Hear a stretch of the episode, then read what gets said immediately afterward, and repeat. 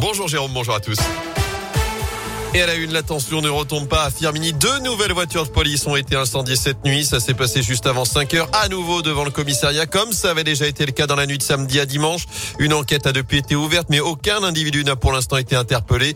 L'acte est fort. En tout cas, il a peut-être des explications. La police dérange-t-elle à Firmini? Fabrice Galatiotto est secrétaire départemental du syndicat SGP Police. Ce genre d'événement n'est pas fréquent, heureusement. Et euh, bon, nous, on l'interprète comme euh, des services de police qui dérangent de plus en plus, parce qu'il faut dire que depuis septembre, Déjà, on a eu des arrivées de policiers. Depuis le mois d'octobre, il y a une BST, une brigade de, sécurisation du territoire qui a été euh, installée avec une douzaine de fonctionnaires euh, sur les quartiers difficiles de ce secteur, sur ces zones qui ont été délaissées, il faut le dire, hein, parce qu'il y avait très peu d'effectifs. Et aujourd'hui, bah, mes collègues ont réinvesti ces lieux. Et c'est vrai que je travaille euh, très bien. Et ces dernières semaines, les saisies en matière de stupéfiants ont été également plus importantes. Donc voilà, ça dérange, c'est une évidence. On peut interpréter ça comme des représailles, oui. Une enquête a été ouverte par le parquet de saint pour tenter de retrouver les auteurs de cette attaque, de ces attaques désormais. Enquête qui sera longue selon le procureur de la République de saint dans l'actu également, trafic encore perturbé aujourd'hui à la SNCF avec une grève qui se poursuit. Moins de difficultés qu'hier, mais toujours autant de lignes impactées chez nous. Lyon-Perrage, Saint-Et, Firminy-le-Puy, Lyon-Rouen, Saint-Éroine ou encore Saint-Et-Montbrison.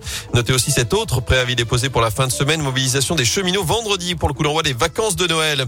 Autre grève à suivre avant cela, cette fois dans le secteur périscolaire. Les animateurs sont appelés à débrayer aujourd'hui et demain pour dénoncer notamment leurs conditions de travail. Des perturbations sont à prévoir dans les cantines. Même chose à l'accueil périscolaire. Vous retrouvez plus d'infos sur radioscoop.com. Notez que demain, un rassemblement est prévu à 15h devant la préfecture à saint Limitez le nombre d'invités, aérez les pièces ou encore faites-vous tester les dernières recommandations du conseil scientifique à 10 jours désormais du réveillon de Noël face à l'émergence du variant Omicron. Le conseil préconise également d'éviter les grands rassemblements ou de les maintenir mais avec passe sanitaire et port du masque. Il recommande enfin le renforcement du télétravail mais aussi l'accélération de la campagne de rappel notamment chez les soignants qui reste insuffisante.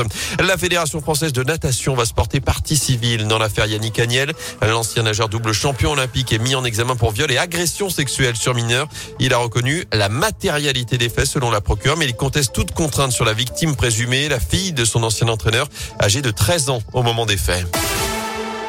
En foot, le dossier pourrait se décanter dans les prochaines heures. Pascal Duprat est attendu dans la journée à saint C'est ce que révèle ce matin nos confrères du Progrès. L'ancien entraîneur d'Evian, Toulouse et Caen débarquera avec deux adjoints pour prendre la tête de la SS. Les Verts qui préparent, je vous le rappelle, le déplacement à Lyon dimanche pour affronter la Duchère en 32e de finale de Coupe de France. Enfin, une cérémonie grandiose et inédite. 600 000 spectateurs sont attendus pour la cérémonie d'ouverture des JO de Paris. C'est du jamais vu. Ce sera le 26 juillet 2024. Les organisateurs ont dévoilé hier les premiers détails de l'événement, le tout premier de l'histoire en plein cœur de la ville haute avec un défilé sur la scène. Plus de 10 000 athlètes sillonneront le fleuve en bateau pour rejoindre le Trocadéro. Un opéra éphémère sera installé avant d'allumer la flamme olympique.